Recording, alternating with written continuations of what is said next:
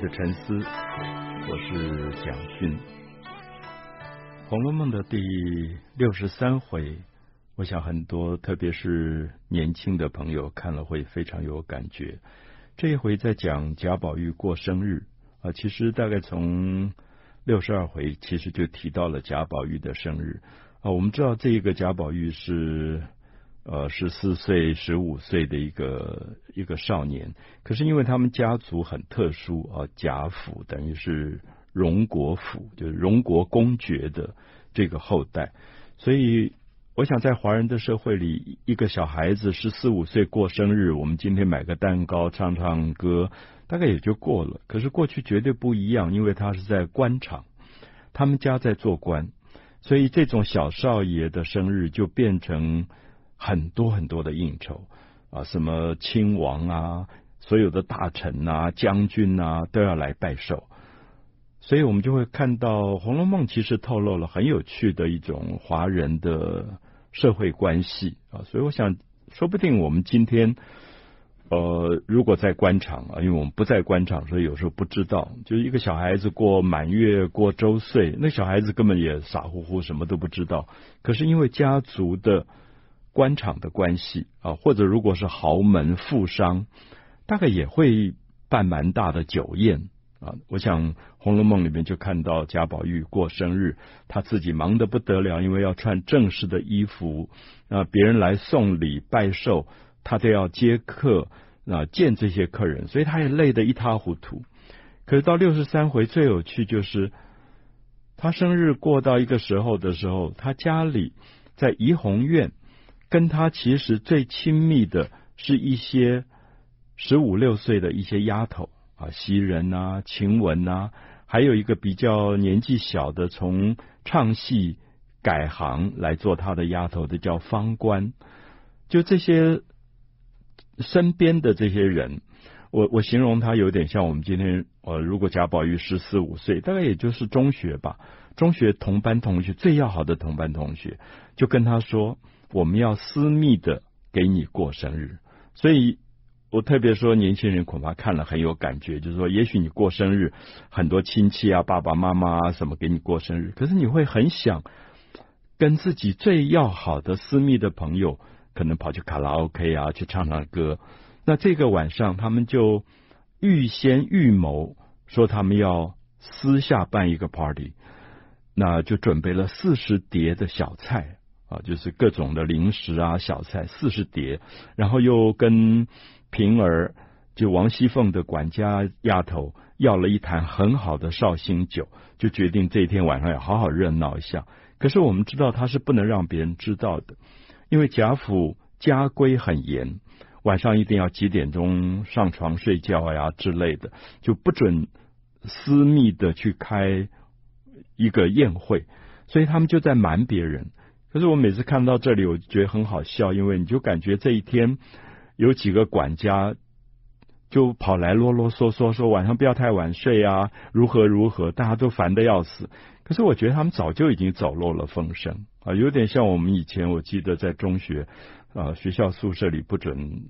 吃火锅啊，我们自己私密偷运这些粮食进去吃火锅。可教官有时候好像也睁一只眼闭一只眼，他有时候来。特别讲说啊，你们不要在呃寝室吃火锅，这是违规的哦。那特别要小心电啊什么。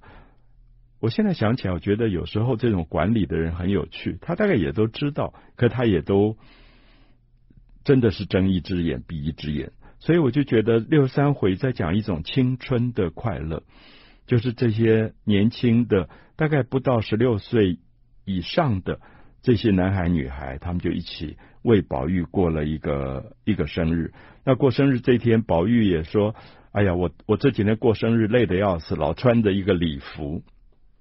他就要所有的丫头们说：“你们就穿休闲服啊，因为我们知道丫头也有头上很多的珍珠啊、珠宝、耳环啊，各种东西，就打扮得很正式。”他说：“你们都啊简单一点。”他们就在一个花梨炕上把酒宴摆开，然后大家就很自在。所以大概写了一个青春里面最快乐的这种私密的宴会，然后大家就喝了酒，然后把薛宝钗也请来，林黛玉也请来。那大家就玩那个酒令。酒令就是好，我今天敲鼓，然后有一枝花在传，传到谁的手上，然后停下来，这个人就要抽一支签。那我们知道《红楼梦》里面，像薛宝钗这一天晚上抽到了牡丹，那林黛玉抽到了芙蓉，呃，探春抽到了杏花，每一枝花底下都有一个诗句来形容抽到这个。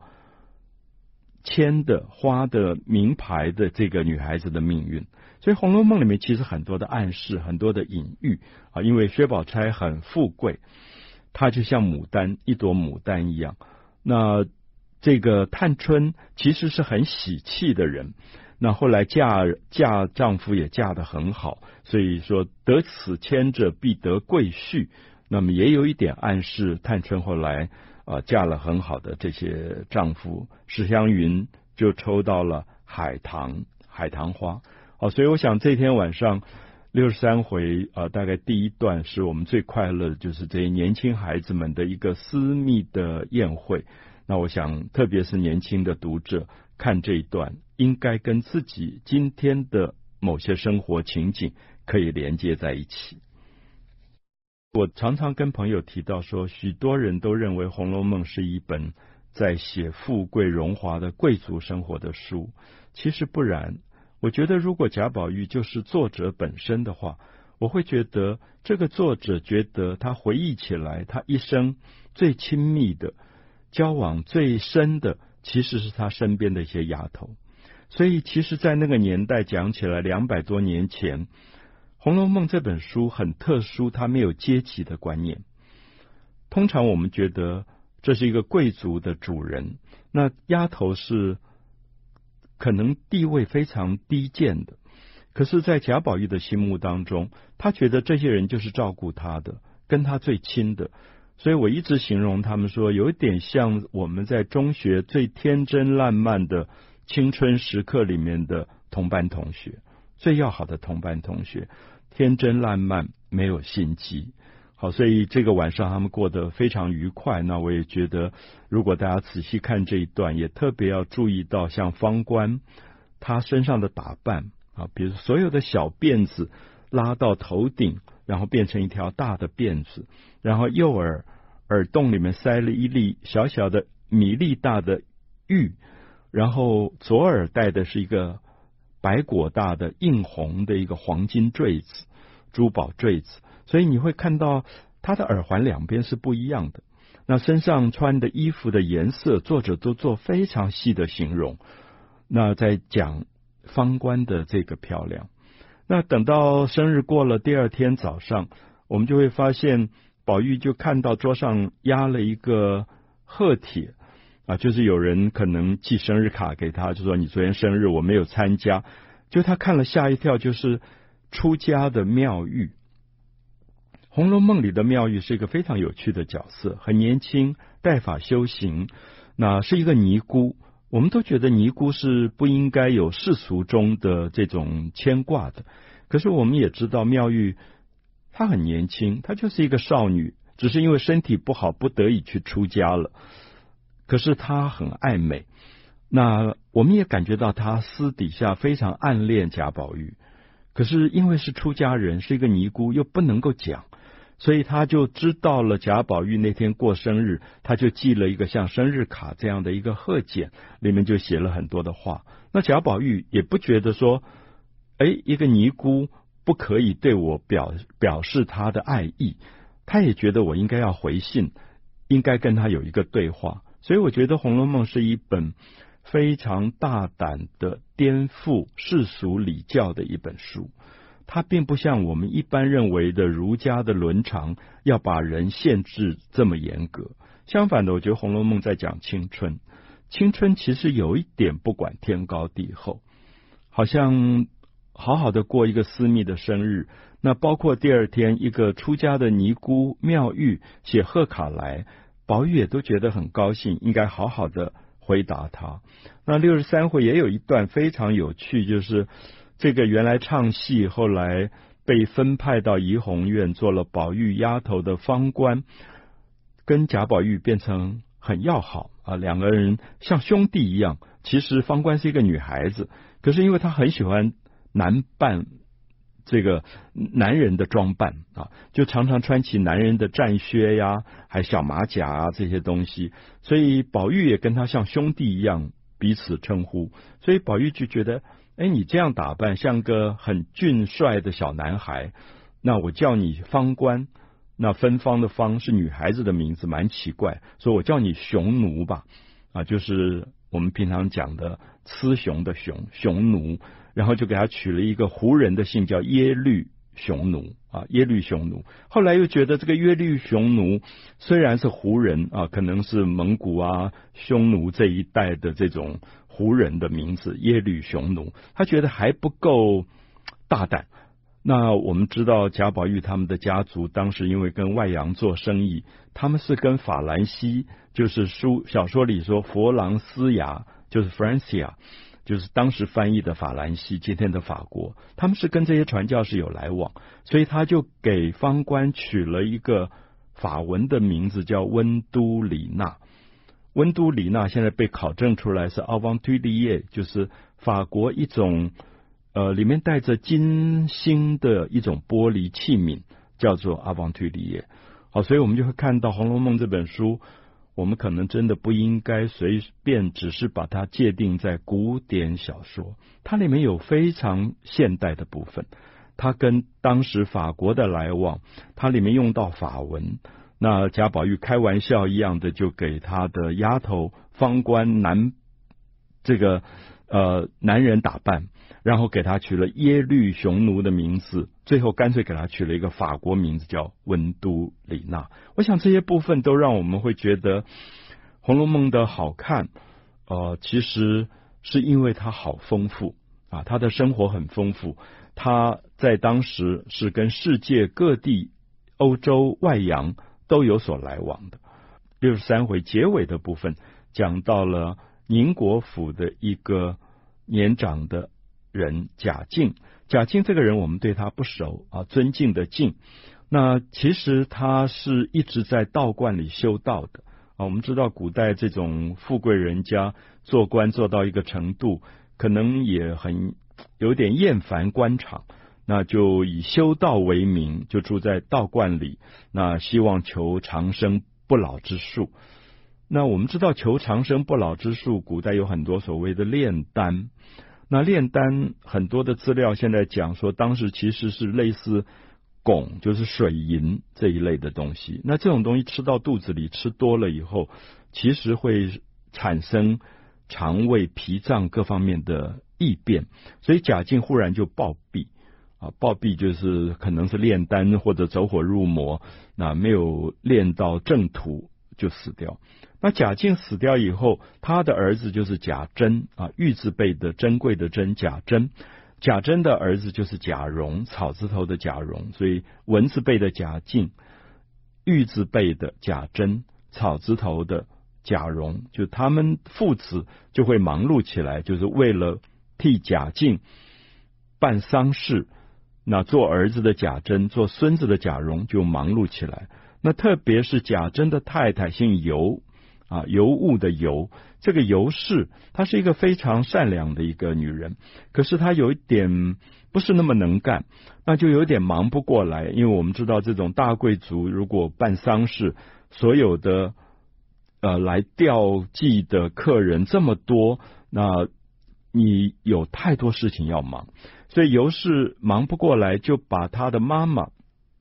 其实不是亲妈妈。就是他父亲后来续弦娶的一个继母，叫尤老娘。那尤老娘她嫁给尤氏的爸爸之前，也有两个小孩，一个是叫尤二姐，一个尤三姐。那就是我们接下来看到《红楼梦》里面出场的非常重要的两个人物，就尤二姐跟尤三姐就来帮忙。所以等于六十三回是第一次尤二姐的出场，跟尤三姐的出场。我们知道尤二姐、尤三姐跟尤氏是姐妹相称啊，尤氏等于是大姐，那尤二姐、尤三姐她们这样排行，可是没有血缘关系啊，因为等于是自己的继母带来前夫的两个女孩，可是两个女孩长得漂亮极了。那我们就看到贾府的男人，尤其是正在办丧事的贾珍、贾蓉这一对父子是好色之徒啊。我们看到小说一开始，贾珍就有一个嫌疑，就是曾经逼奸儿媳妇秦可卿。秦可卿就是贾蓉最早的太太。那后来秦可卿死掉了啊，所以我们就看到这一对父子很奇怪，他们好像都在玩。那甚至有时候我们会想，诶，这个贾蓉如果他的太太被父亲逼奸，这个儿子其实心里一定会觉得很怪的。可是这里作者就在透露，这种家族已经有很多很多非法乱伦的事件发生。那因为尤二姐、尤三姐来长得很漂亮，贾蓉就有一点调戏他们。好，我现在用到调戏，也许大家觉得很不可思议，因为尤二姐、尤三姐。虽然不是尤氏的亲妹妹，可在辈分上，她是贾蓉的阿姨。我们今天绝对不敢想，一个十七八岁的男孩敢去调戏自己的阿姨。可是因为尤二姐很漂亮，我们就看到贾蓉一看到尤二姐讲的第一句话就非常不得体。她说：“哎呀，这个二姨你来了，好久没看到你，我爸爸好想你。”好，我们知道这是绝不得体的话。那意思说，我的爸爸贾珍多么爱你，多么想你。那不要忘记，这个人是贾珍的太太的妹妹。所以，乱伦的事件在《红楼梦》里面变成这些贵族家庭里面非常引人注意到的一个一个巨大事件。那。甚至我们看到尤尤二姐后来跟贾蓉的打情骂俏，就因为贾蓉讲话很难听，那尤二姐就正在可能吃砂仁，有点像瓜子啊这一类东西，嚼嚼嚼烂了以后就吐到贾蓉脸上，吐了贾蓉一脸。那我们看到贾蓉就用舌头去把所有尤二姐吐在她脸上这些食物的渣子全部舔干净。好，这个画面是作者非常细心在写，就是说，这种贵族家庭外面看起来是诗礼传家，都是受高等教育，可是其实